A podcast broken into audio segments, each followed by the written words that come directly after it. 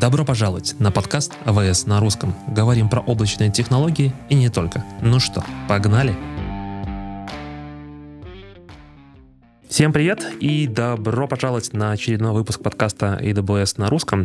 И сегодня у меня в гостях в моей студии Ростислав и Александр. Александр у нас из AWS. Я, наверное, передам, ребята, вам слово, чтобы вы сами себя представили, рассказали, кто вы, откуда вы. Да, э, спасибо большое тебе. Э, всем привет, меня зовут Александр, можно просто Саша. Э, я архитектор в AWS, и я фокусируюсь исключительно на задачах, связанных с машин-лернингом. В целом я работаю с, э, ну, текущий момент я работаю с Восточной Европой, странам, которые находятся так сказать, на пост э, СНГ, постсоветском пространстве, да, то есть это и Армения, и Грузия, и Украина, и Азербайджан, и все остальные. А, очень рад работать с этой территорией, потому что именно здесь рождается огромное количество уникальных проектов, которые потом вырастают э, в какие-то известные компании. Спасибо всем, привет. Э, меня зовут Ростислав. Я архитектор в компании PM Systems с опытом более 9 лет, вот, и прошел весь путь от жуниора до архитектора. Раньше писал много на Java, последние года полтора э, занимаюсь э, дизайном архитектур под AWS, и с осени прошлого года я являюсь э, AWS Partner Network амбассадором. Да, и, собственно, помогаю вот углублять, расширять, улучшать э, коммуникацию EPAM и AWS и вместе обсуждать и запускать какие-то новые э, крутые проекты, как коммерческие, так и волонтерские, потому что это тоже всем актуально, и у нас поэтому в параллели очень много инициатив, к некоторым из которых я тоже причастен. Окей, okay, круто. Спасибо большое за интро. Мы сегодня будем глубоко говорить про. Deep Racer — это, по сути, через игровую форму обучения машинному обучению. Обучение, обучение, масло масляно немножко получается, но как бы таков русский язык. А, ребят, что такое Racer? Это очень классная штука. Начнем с короткой версии, да? А, вообще, Racer, он родился мы в Амазоне, ну, поскольку AWS часть все-таки Амазона, да, то мы периодически общаемся с коллегами. А в Амазоне очень много где используется машинное обучение. Сложностью, с которой мы встали, да, э, то, как привлечь людей э, к использованию машинного обучения. Ведь обычно вот, например, что у вас в голове появляется, когда мы говорим машинное обучение? Если бы меня спросили полгода назад, то я бы подумал, блин, это что-то невероятное, всякие там нейронные сети, какой-то вообще magic, и которые творят люди просто невероятного ума и э, это какое-то будущее, которое ждет нас всех, э, и которое уже наступает, если посмотреть там, да, на все эти готовые решения, автопилоты в машинах, то просто лет через 20 мы все будем жить в таком мире, где искусственный интеллект будет помогать нам решать наши повседневные задачи. Я бы сказал бы, для меня машинное обучение — это математика, и если ты хочешь действительно погружаться в машинное обучение, у тебя должна быть очень хорошая математическая база. И отчасти это пугает от того, что нужно понимать, что такое регрессия и прочие, прочие всякие математические термины, и немножко даже страшно начинать думать о том, что а с чего же начать Э, мне э, изучать машинное обучение. И это, я тебе скажу, это, это именно то, например, что я себе представлял, когда думал о том, чтобы начать учить вообще вот эту машин learning, э, artificial intelligence. У меня было точно такое же представление. Вот. Несмотря на то, что я заканчивал технический вуз, да, то есть я, в принципе, понимаю всю эту историю, а, тем не менее, машинное обучение, оно на самом деле продвинулось безумно далеко вперед. И на самом деле вот эта вся математика, она нужна тем, кто пишет, ну, скажем так, кто, кто реально занимается наукой и пишет свои собственные там алгоритмы. А, но тут надо понимать, что конкурировать с огромными компаниями типа Amazon, Microsoft, Google и остальных, да, кто, кто этим занимается, ты как и, и персональный человек, как сидящий дома, ну, ты можешь, но это очень сложно. А, и вообще машинное обучение, оно когда я сказал, что оно сильно продвинулось вперед, я имею в виду не то, чтобы алгоритмы стали крутые. Я имею в виду то, что существует огромное количество открытых библиотек, открытых алгоритмов, которые можно использовать без понимания, ну, вот такого глубокого понимания, как они работают. А, ну и не говоря уже о том, что, например, AWS, он делает высокоуровневый сервис, когда мы говорим о том, что вот вам API, вы сюда, например, отправляете картиночку, а мы вам в ответ скажем, там, что на этой картиночке изображено, да, то есть тут вообще не нужно знать, что такое машинное обучение. И, собственно говоря, встал вопрос, как привлечь, а, вот как убрать вот это вот, знаете, вот, вот этот порог, да, что когда мы говорим машинное обучение, у всех формулы такие длинные в глазах, и все такие, не-не-не-не-не, мы этим не будем заниматься, это сложно.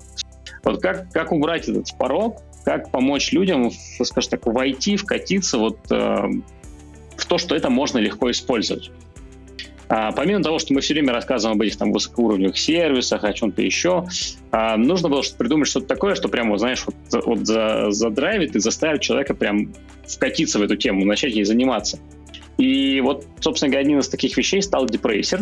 То есть мы прям придумали э, формат соревнования. Э, вообще он был впервые показан на реинвенте. Это, это настоящее, как-то, э, как-то нынче говорят, физическое, живое событие, да, не онлайн. А, у него идея следующая. А, это реальная машина, а, причем это полноприводная машина. У нее все четыре колеса двигаются, и в этой машине стоит камера. Ну, в первой версии стоит камера, в современных версиях уже можно поставить две камеры, можно поставить лидар. Депрессия продолжает эволюционировать. И твоя задача сделать так, чтобы эта машинка быстрее всех остальных проехала по трассе. И тебе дается возможность э, использовать ряд, скажем так, э, технологий из области машинного обучения, но от тебя они все спрятаны, то есть тебе дают базовую теоретическую часть, что там будет происходить, но тебе требуется всего лишь написать маленький кусочек на Python, который будет э, объяснять машинке, что такое хорошо, а что такое плохо, как в известном стишке. То есть откуда это идет? Эм, в машинном обучении существует, ну, скажем так, три основных типа обучений. Первое, это когда мы рассказываем, даем примеры и рассказываем, что, что это такое, да, например, картинка, и говорим, на этой картинке нарисована собачка. Или там э, даем объекты и разукрашиваем эти объекты разными цветами, чтобы разделить, ну, показать сегментирование объектов. И, собственно говоря, прочим, прочим компьютер научиться вот это делать самостоятельно. Это называется Эм, обучение с, с учителем или supervised learning. Эм, второй вариант, когда мы просто даем данные и хотим, чтобы что-то произошло. Ну, например, э, того, чтобы все наши данные разделили по каким-то классам, категориям. Да? То есть мы даем кучу точек и говорим, раздели нам эти точки на три класса. Э, и машина должна как-то сама научиться это делать, то есть мы даже не объясняем, кто есть где. Это называется обучение uh, unsupervised, то есть обучение без учителя. И есть третий тип, который ну, такой достаточно интересный, непростой, э, но очень многообещающий. Это так называемый reinforcement learning, то есть обучение с подкреплением, когда ты чему-то учишь, и как-то э, подкрепляешь этот процесс. Вот как раз-таки Deep это э, он использует reinforcement learning, то есть когда машинка делает действие, и ты говоришь, это было хорошее действие или это было плохое действие. Ну, например, она проехала у поворота, осталась в трассе. Молодец. Вылетела с трассы. Плохо. А, если брать аналогию с жизнью, то это вот как мы учим собак, детей. Да, в принципе, то же самое. Э, там съел, съел конфет перед обедом, не стал есть обед. Плохо. Или съел суп, а потом съел конфет. Хорошо, молодец, пойдем за игрушкой. Вот. Ну, и такого рода. Вот, собственно говоря, это ивент, где есть трасса, есть физические машинки, и твоя задача написать простенький код на, на Python э, с описанием, что такое хорошо, а что такое плохо. Ну, а дальше машинка учится, и ты выходишь на трассу и смотришь, как твоя машинка научилась. Но тут, конечно, э, я хоть и говорю, что это простенький код на Python, на самом деле там много всего, что ты можешь использовать. У тебя есть куча переменных, типа там, где ты находишься на трассе, какой угол поворота, какие точки будут дальше. То есть в целом можно можно выстраивать целую стратегию, как, например, срезание углов, ускорение на прямых, торможение перед поворотами. То есть все, всему этому можно реально обучить машин. Ну вот, если вот это короткая депрессия.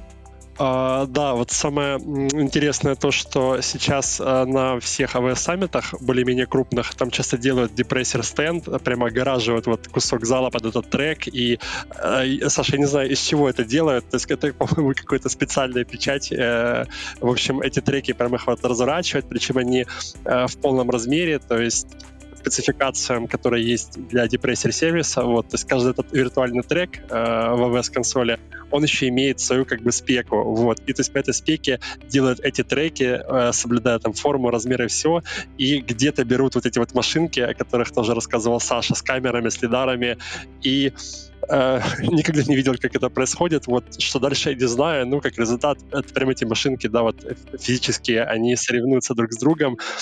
И в Slack я читал, что некоторые компании, которые, ну, у которых есть сотрудники энтузиасты депрессера, они прям пытаются это делать сами, они прям на 3D принтерах пробуют печатать эти треки самостоятельно по тем же спекам и пытаться как-то вот самим это все тоже прогнать. Вот. И как по мне, это прям, ну, мега интересно, потому что это любые конференции добавляют такой фан, плюс ну, ты идешь такой, ой, какие-то там умные разговоры про лямбда, блин, слишком сложно, я хочу чуть-чуть более лайтовое. Ты такой идешь, о, просто гоночки, все там шутят, прикольно, вот. И мне кажется, что это прям очень-очень классная вообще идея. И по поводу, э, да, то есть как вот здесь помогает Amazon э, с этим всем, с тем, что просто, да, если представить, вот если бы, да, захотел сделать сам такую машинку, я хочу дома, да, у меня есть какая-то, допустим, радиоуправляемая, или я пошел, купил в магаз обычную радиоуправляемую машинку, и я хочу, да, вот заставить научить ездить. Это прям, ну, сложно, вот, я даже вот не знаю, можно ли это сделать дома? Я думаю, можно, но тебе нужно купить оборудование, купить специальные камеры, потом это все как-то смонтировать, заниматься прям такой совсем такой инженерной, хардовой работой, чтобы это все как-то э, собрать вместе, и оно работало. Вот.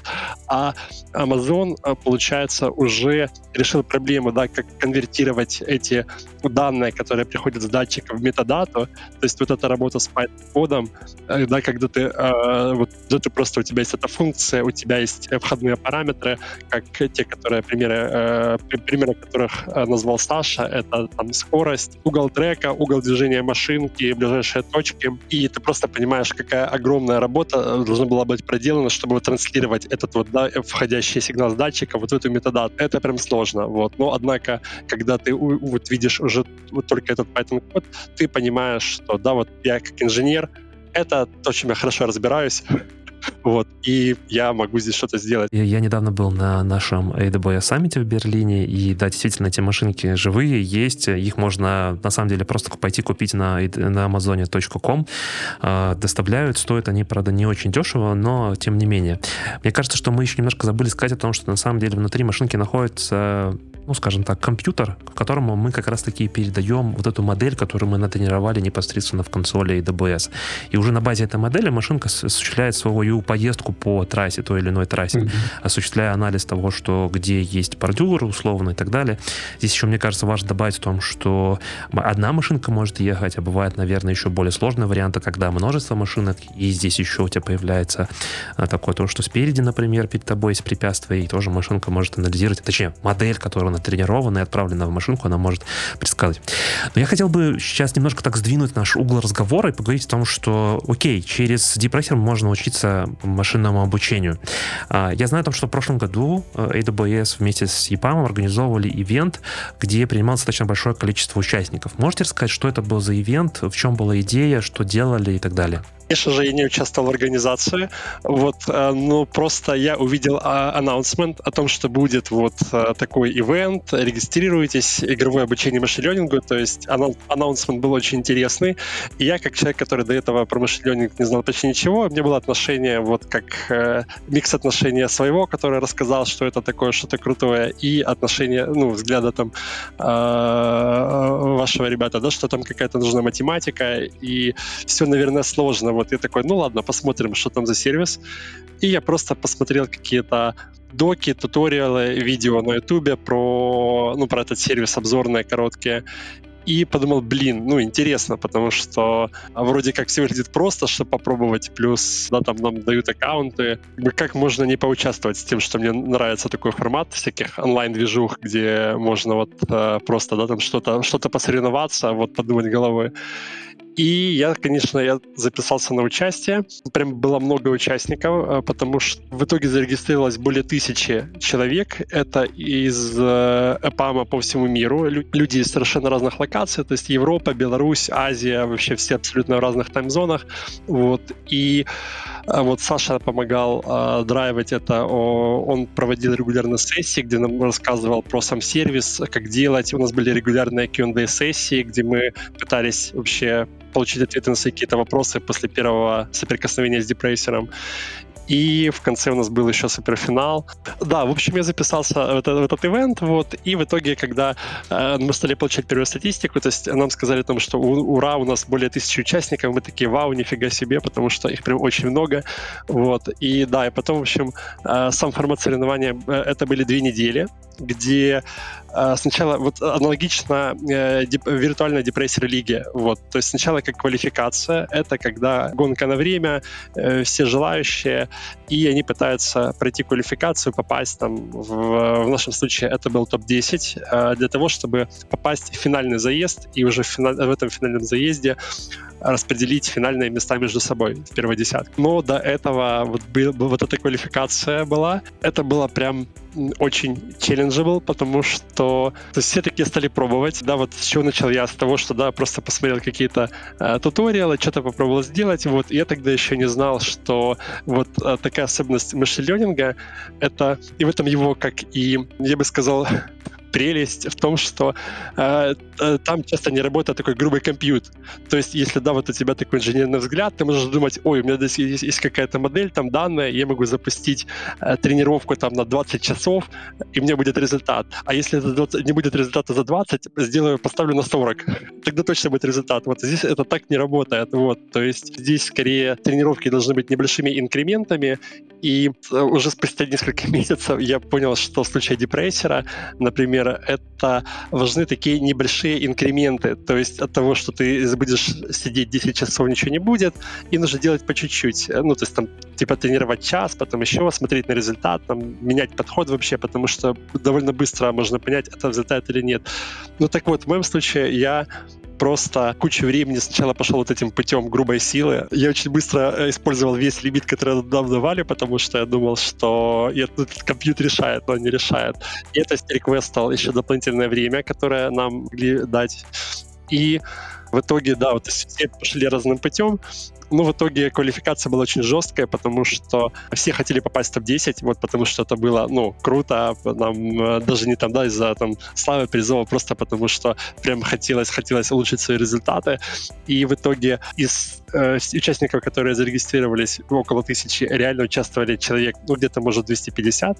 Это те, кто именно свои модели отправлял в эту квалификацию. Но конкуренция была очень жесткая, потому что есть такая штука с машин-ленингом, машин модель, моделями, как, как аэрофитинг. Это когда ты модель жестко тренируешь под какую-то задачу. То есть вот в примере с картинкой, да, кошка-собака, то есть, предположим, если у меня задача э, находила собак, я могу жестко научить ее находить собак, но дальше она уже ничего не отличит, типа это шкаф или это кошка, это будет, это будет бесполезным.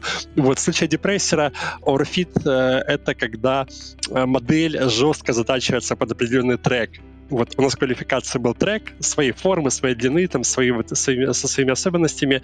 И поэтому, а, чтобы пройти квалификацию, народ прям стал ну, жестко затачивать свои модели под этот трек. С точки зрения best practice это ну, неправильно, потому что э, хорошая модель, она должна уметь генерализировать. Сори, не могу найти русского эквивалента сразу. Это как пример с автопилотом. Если да, там я хочу сам сделать автопилот для автомобиля своего, предположим, я могу его научить ездить по Мюнхену, Мюнхену, и, мне, и оверфит этой модели будет, что машина будет круто ездить по Мюнхену, я могу буквально ее просто забить всю карту Мюнхена или объехать сам на ней весь город и показать ей, где как нужно ехать, она все это в итоге запомнит. Но если я поеду, допустим, уже по Берлину или по Люксембургу, то модель не сможет сделать ничего, потому что для нее весь мир — это один большой мир. Да, и поэтому в итоге всем приходилось э, вот это, искать вот этот баланс, то есть, с одной стороны, не оверфитить, не перегибать, с другой стороны, э, получается, что модели, которые были, ну, просто хорошие, они не попадали в квалификацию. Вот. И это был челлендж для всех участников. Я нашел какой-то... Мне повезло, я нашел какой-то свой баланс, то есть я просто пробовал вот много разных подходов. Да, моя модель тоже немного орфитила, вот, но я пытался как-то ее все равно генерализировать, вот. И в итоге я прошел квалификацию с девятого места. Вот, ну, чтобы просто вы понимали, насколько это была жесткая борьба. Даже последний день я в какой-то момент там был третий или четвертый, и там буквально за три часа меня подвинули, меня подвинули на девятое место. Вот. И, я, и, и квалификация закрывалась в полночь по нашему местному времени. Я просто сидел последние полтора часа за компом, потому что у меня были еще, так сказать, ну, какие-то модели в запасе, которые потенциально э, могли бы, возможно, проехать быстрее, но я понимал, что, да, то есть это совсем, ну, они будут сильно оверфитить, и поэтому, да, я пройду квалификацию, но в финале, да, в финале у нас был бы был другой трек, и я понимал, что, да, то есть я пройду квалификацию первым э, с оверфит моделью, и я в финале буду десятым, а мне хотелось этого избежать. И вот, да, поэтому сидел прям за, за компом последние полтора часа, мониторя то, что происходит, и просто, ну, не хватает прям за сердце, но это прям, знаете, как экшен, когда ты просто обновляешь страницу и видишь, как места эти передвигаются, и какие-то люди там взлетают, э, взлетают, опускаются. Наконец, когда вот я, ну, все закончилось, и я понял, что я прошел квалификацию, я такой, Фух, выдохнул, вот. Это прям было большое облегчение. Вот. Но вот в таком режиме некоторые участники жили, наверное, несколько прям дней, потому что вот представьте, все так менялось в последний день, и вот это происходило там э, наверное, там вторую неделю нашего ивента. Это постоянные шифты, смены лидеров. И еще могу сказать, что вот первая десятка после первой недели и первая десятка финальная они очень сильно отличались, вот потому что все менялось каждый день. И в финале в итоге я, э, да, финал был с той же моделью, причем подвох был в том, что это была как бы та же модель, которую ты сабмитнул, ее нельзя было менять, поэтому если твоя модель вот оверфитит и хорошо идет только на этом треке квалификационном, но плохо идет на других, то это твои проблемы, вот. Э, но благодаря тому, что я вот да, пытался найти какой-то баланс, то я в итоге занял в финале четвертое место, мне там чуть-чуть не хватило до первой тройки, вот. И, ну, здесь есть такой тоже элемент рандома, потому что, да, там просто пробовать несколько сабмишенов модели в гонке, то результаты немножко отличаются. Поэтому, может быть, да, там я мог потом из пяти попыток, у меня мог, быть лучший результат, чем четвертое место, но ну, это тоже было неплохо, вот потому что на самом деле это был, было круто, и все равно впечатление и азарт всего этого события это прям больше, чем, ну, неважно какое место, вот важно вот свой experience и эмоции, которые мы все там получили, вот. И могу еще сказать, что после этого я прям зафанател. Подожди, подожди, подожди, подожди, подожди, слишком быстро, не уход, не уходим вперед. Я хочу послушать Сашу, на самом деле. А, со стороны участника я понял, насколько это было очень круто и адреналиново, особенно когда финал и прохождение э, вот типа последних полтора часа и разные модели под капотом. Сейчас я запущу новую модель, если вдруг что, чтобы остаться все-таки в топ-10. А, Саша, с точки зрения технической организации, ну вот я, например, как обычный участник, да, например, хочу сам попробовать пойти депрессер. Я открываю, я действительно вижу в консоли, как это как, ну, практически как отдельный сервис, сервис, могу попробовать. Но э, как вы сделали организацию на такое большое количество участников? Окей, зарегистрировалось там тысячу, как всегда, процентов 30 приходит до конца и действительно что-то пробует э, и делают, и то, что я услышал, там практически 300 человек сабмитали свои модели. Как вы организовали, ну, это достаточно большой регион, э, распределенный ивент с точки зрения еще и географии и большого количества объема участников. Какие были челленджи, какие были проблемы, вопросы? Расскажи немножко с точки зрения вот как орг части и технической реализации всего этого ивента? Ну, смотри, а, да, то есть базовый, это был, просто вначале говорили про физическую часть, это был виртуальный ивент. И тут как бы есть две, скажем так, две сложности, с которыми мы столкнулись. Первое – это как привлечь и образовать а, людей, как им дать знания и какую-то базу. И второе, как вообще все это запустить. А, ну, с первым оно решилось достаточно, ну, скажем так, несложно. Да, то есть э, ИПАМ внутри провел отличную маркетинг-кампанию, поэтому люди захотели прийти. И сам ивент мы растянули на две недели. Э, и у нас был следующий формат. То есть мы вначале сделали такие лекции, да, то есть, по-моему, по три или три с половиной часа я рассказывал о том, что такое депрессер, машин ленинг и вообще вот о принципах гонки. А потом мы дали неделю людям на ознакомление. Две недели, собственно, две недели были до, ну вот, с момента прохода, как, как кончились лекции, мы открыли квалификацию, и она длилась две недели. Все это время у нас каждую неделю были еще встречи, э, ну, в плане как бы такой, типа, э, мы просто подключались к встрече, и все, кто хотели, могли прийти и задать вопросы. Да, то есть там позадавать вопросы. У нас причем было две встречи на каждой неделе. Первая встреча была по а, по AWS, ну, то есть если какие-то вопросы связаны с инфраструктурой, с использованием аккаунтов или еще что-то, и второе было связано, вторая встреча каждую неделю была исключительно по машин learning. То есть конкретно давайте поговорим там, про алгоритмы, давайте поговорим, как вы тренируете свои модели, там, не знаю, что видно, что вы хотите спросить, например, про графики тренировки и так далее. И вот тут было самое интересное, у людей было огроменное количество вопросов. Я был очень поражен, впечатлен, и, честно говоря, люди, я прям видел, как люди вкатывались, они интересовались, и я чувствовал, как растут их знания, да, то есть как это, вопросы, которые были в начале, вопросы, были, которые были в конце, они отличались очень сильно. И круто было, что, да, то есть у нас, и поскольку мы не хотели, чтобы, скажем так, э, бюджет Епамба закончился на этом ивенте, мы сделали ограничения, то есть каждому участнику мы выделяли определенное количество часов тренировки. Вот. И когда, когда они кончались, у них была опция попросить еще, мы давали, мы продлевали. Часть людей, они нашли... То есть, на самом деле, эти прейсеры мы выложили в open source, он весь как бы доступный. А, и в том числе есть энтузиасты, которые сделали вот такой, типа, возможность тренировать на своем ноутбуке. То есть не в облаке, а прямо на ноутбуке можно запускать тренировки.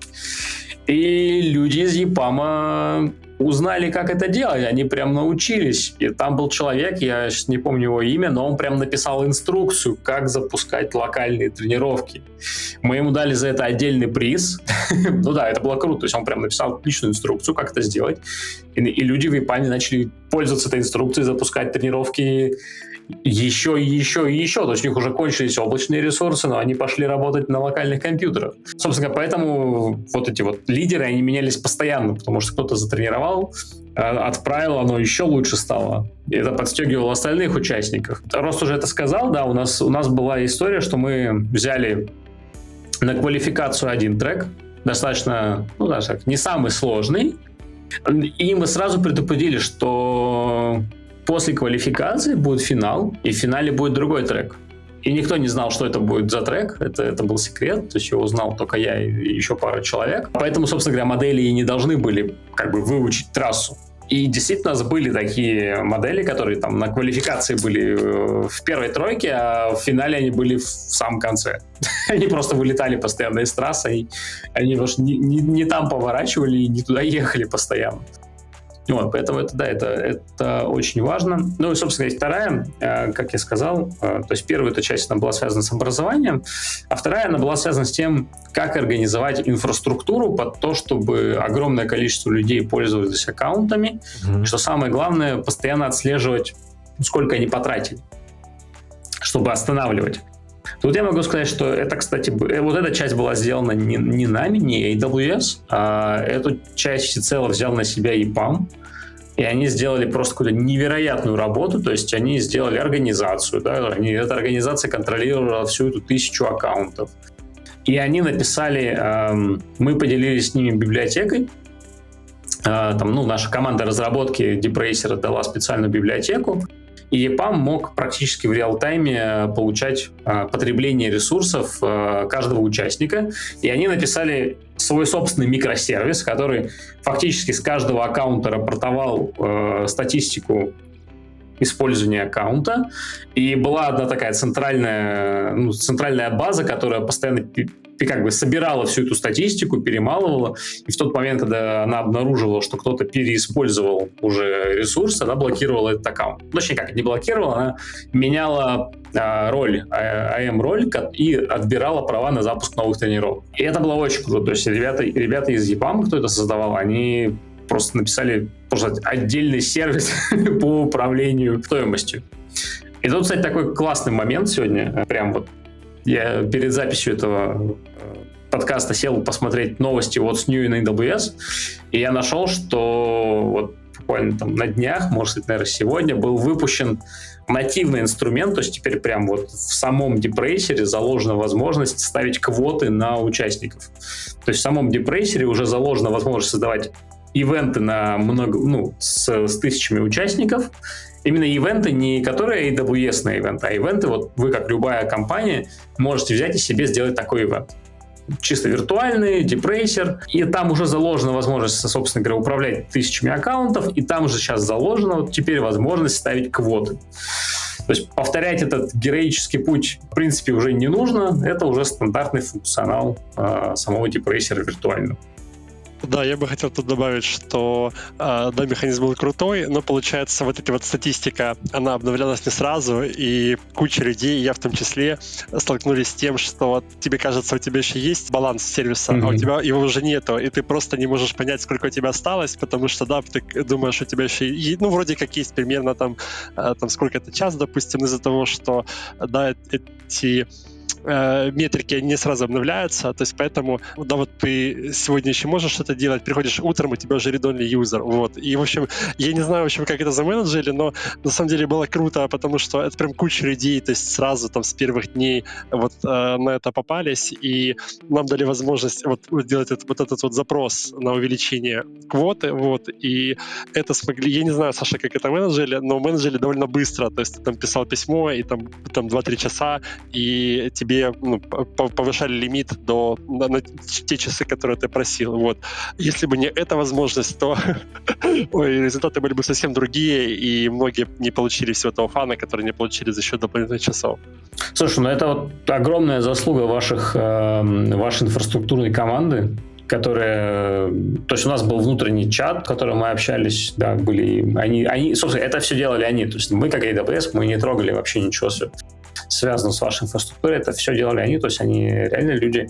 И надо понимать, что это не основная работа этих людей.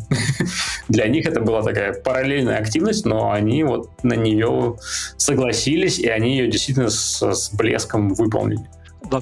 А еще, Саша, я хотел спросить, здесь очень многих интересует э, вообще, по какому принципу вот эти вот треки были выбраны? Почему вот такой для квалификации, почему такой для финала? Был, была, была ли в этом какая-то система? Ну, треки выбирал я. Это как бы...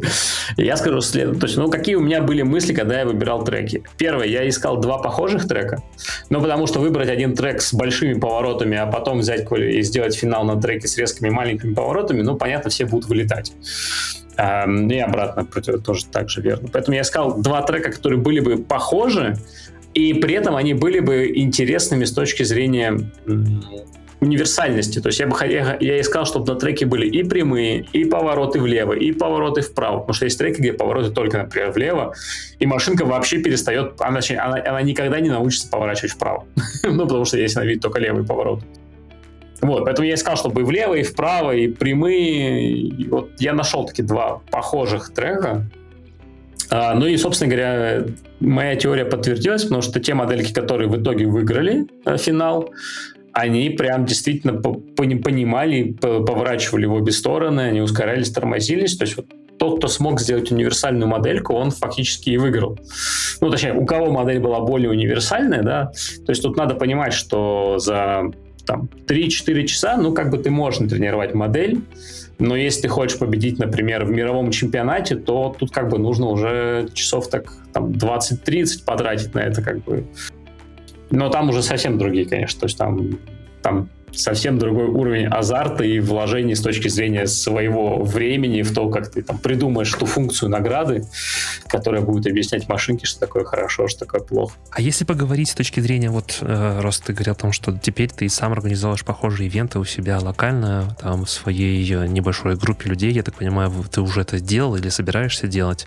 И, как мне кажется, как раз такие вот эти квоты очень хорошо помогут это реализовать. А, да, ну, так вот мы еще не дошли, то есть мы пока скорее пробуем такие как делать как пилоты, просто понять, насколько это вообще э, нашим коллегам интересно и как нам вообще это проводить самим, так чтобы вот этот вот баланс, да, там, с, с проектной загрузкой, и это все было не супер долго, и как-то было больше фана, поэтому мы пока еще до этих код не дошли, мы просто, каждый делает на своем аккаунте в рамках либо free tier, либо вот эта вот локальная инструкция, о которой говорил Саша, вот, э, есть разные варианты, как это делать, можно это делать, если у тебя есть компьютер с Ubuntu на Ubuntu, это, наверное, лучше всего, можно делать в VSL на Windows, можно делать на AWS EC2, вот, то есть это, ну, хорошая возможность возможности э, проводить разные эксперименты, поэтому мы просто я, поскольку э, технической части здесь занимаюсь я, то просто все эти инструкции ребятам пошарил, плюс попробовал что-то сам. Э, у нас есть даже сейчас группа такая, как DevOps, которая нам помогает этот вот ивент, такой ивент саппортить. То есть ребята, которые могут, да, то есть не DevOps, просто быстро помочь нам затраблшутить. Ну, например, ты используешь AWS EC2, и ты там забыл какие-нибудь там добавить пермишины для инстанс роли для S3 бакета, и, ну, в общем, с этим всем помогает, помогает быстро разобраться.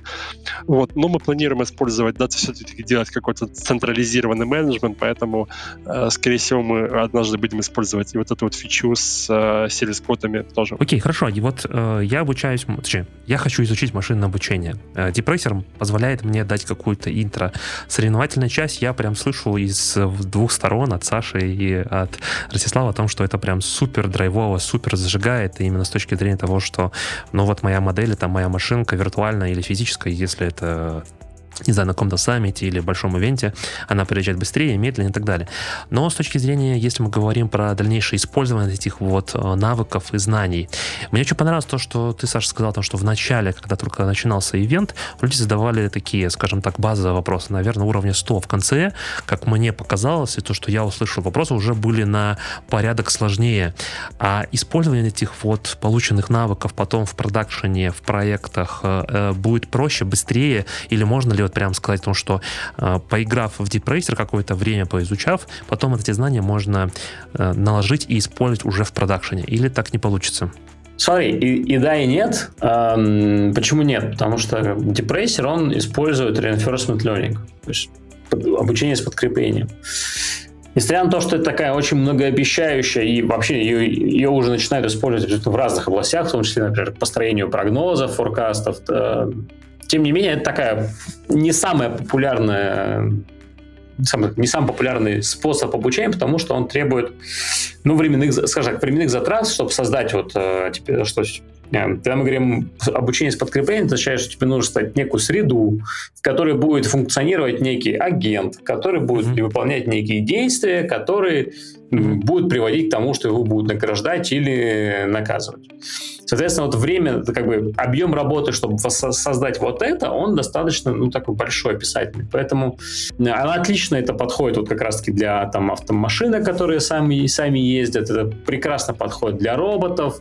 Но, не, скажем так, это не самые популярные темы, которыми занимается большинство людей, которые решили заняться машин ленингом. У депрессера есть как бы две стороны. А, первый, он показывает на инструменты AWS, поэтому, например, если ты хочешь потом запускать тренировки на AWS, а, потому что в AWS вы можете получить практически неограниченные ресурсы, ты уже как бы знаешь, как это работает. А во-вторых, ну, опять же, пока ты учишься даже вот этому reinforcement learning, ты получаешь базу, то есть там, э, ну, терминологию, да, ты понимаешь, что, что это уже означает. Ты примерно понимаешь, как бы, несмотря на то, что это другой тип обучения, но у тебя там, например, потери, графики потерь, они примерно одинаковые, ты понимаешь, что из них, какие выводы можно сделать. И когда ты начинаешь, например, смотреть какие-то э, уже другие, там, например, там какую-нибудь там, вот, там, регрессию, да, или какие-нибудь там деревья, то, в принципе, ты уже понимаешь терминологию, ты понимаешь, как бы, куда она может свалиться, что такое там overfitting, underfitting. То есть, в целом, ты как бы чувствуешь себя комфортнее, чем как ты просто запрыгнул. Ну, и опять же, да, то есть ты увидел, что машинное обучение может быть просто. Ну, вот честно, тебе дали машинку или виртуальную, или физическую, и попросили написать простенький Python-код. Ровно так же, на самом деле, можно начать изучать все, все, осталь, все остальные области. То есть, например, тот же, там, не знаю, компьютер vision, это, наверное, одно из самых популярных, ну, потому что он наглядно, мы все любим видеть, да, что как что-то происходит. Не надо пытаться написать свои собственные сверточные сети. Это прям, ну, то есть вы можете это сделать, но это трата времени, на мой взгляд. Существует огромное количество там сетей, например, там, ну, такие старинные там MXNet, RSNet, современные YOLO, сейчас там современные там Clip, Dali. А, то есть это готовые библиотеки, все, что вам нужно сделать, это опять же написать простенький Python-код, который э, как бы инициализирует эту модель, загрузит в нее ваши данные, запустит тренировку, сохранит полученную модель и, например, потом запустит ее там на каком-нибудь сервере. То есть в целом все то же самое, как в депрессере. Пишем простенький код для того, чтобы использовать уже готовые э, библиотеки. И вот, собственно говоря, депрессер, он вот это вот э, выстраивает вот эту ниточку в сознании, да, что на самом деле машинное обучение не так сложно, как кажется. И формулы — это, конечно, круто, но в целом огромное количество людей внедряет машин в свои приложения, использует там в своих компаниях, вообще не понимает и математики за ней. Потому что я слышу, для у меня прям формируется вот прям мнение о том, что Racer — это способ, который помогает убрать страх или перебороть этот страх у людей, чтобы начать свое погружение, свой путь в машинное обучение. Да, очень классно сформулировал. Да, и я бы хотел э, подтвердить все то, о чем сказал Саша, потому что это вот точно то, через что прошел я. Вначале, да, я думал, что это там сложно, э, интересно, но, наверное, ну, слишком сложно для меня. Вот, но все оказалось просто, во-первых. Во-вторых, потом, да, вот я подтверждаю, что я смог получить вот эту вот базу, причем благодаря тому, что э, Depressor это такая, да, игровая, но это реально практика, то ты не просто, да, ты абстрактно, да, там вот эта функция потери, да, там, там градиентный спуск, да, ты, ты можешь это прочитать в теории, прочитать какую-то страницу на Вики, посмотреть YouTube. Э, ну, что-то понял, что-то не понял, тебе это, в общем-то, не нужно, и ты просто через две недели все забыл. Вот. А здесь ты из-за того, что ты видишь этот практический результат своих действий, ты, например, пытаешься да, вникать, и то есть то, что ты э, где-то читаешь и видишь, ты вот пытаешься увязать с депрессером, с этой своей моделью, с теми графиками, которые ты видишь, и вот, да, и, и вот, да, типа думать, и что делать, что делать дальше. И плюс, помимо вот этой базы терминов, я бы сказал, что это еще похоже на вот такое, да, вообще, чем занимаются там типичные дата-сайентисты. Потому что вот эти все челленджи, по сути, да, то есть они не только в депрессере, но они очень похожи, либо такие же. Это вот, да, вот если, если говорить про выбор трека, да, это вот где взять данные, источник данных в депрессере это трек, да, и вот то, что сказал Саша, да, если будет трек, где только поворот налево, то тогда мы не сможем ехать направо, вот. И да, ты, соответственно, да, то есть поэтому ты понимаешь, что трек как источник данных, да, тебе нужно вот какой-то выбрать, да, то есть под твою задачу, и тебе не каждый подходит. Как реально жизни для машинного обучения, да, то есть очень часто, да, мы страдаем, где взять данные, вот, как вот э, то же самое supervised supervised learning, да, вот если мы можем, да, как-то разметить датасет, сказать вот здесь вот так, вот, а кто это может сделать, сделать, а кто не может сделать. Дальше мы делаем какую-то операцию, опять же, да, с использованием готовых сервисов, мы не пишем, э, ну, э, ну не делаем руками да, какие-то сами там нейронные сети, мы используем библиотеки. Ну, в итоге, как результат, да, то есть мы берем готовую библиотеку, у нас есть наши данные, мы взяли какой-то готовый алгоритм, какой-то там написали, может быть, немножко Python кода, получили какой-то результат, вот графики, и вы просто, и, и что делать дальше? Вот, это вот реально типичная, как по мне, типичная работа data scientist 'а. И это это просто дает представление, да, вот о том, если ты хочешь дальше заниматься machine learning 'ом, то вот как вообще это выглядит, вот. И, ну, как по мне, это просто, да, э, где-то, может быть, э, даст ответ на вопрос, вообще, да, там, тебе стоит этим заниматься или нет, потому что если, да, у тебя есть интересная задача, то, и ты прям хочешь таким заниматься, то тогда круто, вот. Но некоторые, как мне кажется, я не знаю, как такое возможно, но мне кажется, да, некоторые, наоборот, могут понять, блин, я, ну, мне такой режим работы не нравится, я не хочу таким заниматься, я буду буду просто чисто для фана, там вот так вот немножко, может быть, играть депрессер, но так постоянно каждый день я такое делать не хочу. Окей, okay, спасибо, ребят, большое, было очень интересно. Как я сказал, мне кажется, что все-таки Racer это хороший старт для того, чтобы понять, что такое машинное обучение, убрать этот страх, э, пелену в глазах о том, что это высокая высшая математика, и туда очень сложно пойти и попробовать в режиме геймификации, и в том числе не только внутри вашей компании, но есть еще и другие лиги. Если вы вдруг супер загоритесь этим, всем можно попробовать. Хочу сказать огромное спасибо Саше за поддержку и объяснение мне в том числе, что такое машинное обучение, какие есть типы машинного обучения. А, Рост, спасибо тебе большое, что присоединился. А, может, что-то хотите сказать еще, и будем завершать? Ну, со своей стороны, я скажу, что не бойтесь машинного обучения, и если вдруг вы решили попробовать, что такое депрессер, заходите на сайт и участвуйте в глобальных лигах. Там, собственно говоря, могут, там есть глобальные лиги для начинающих. Как только вы более-менее подрастете в своих знаниях и навыках, вы перейдете в более-менее в более профессиональную лигу.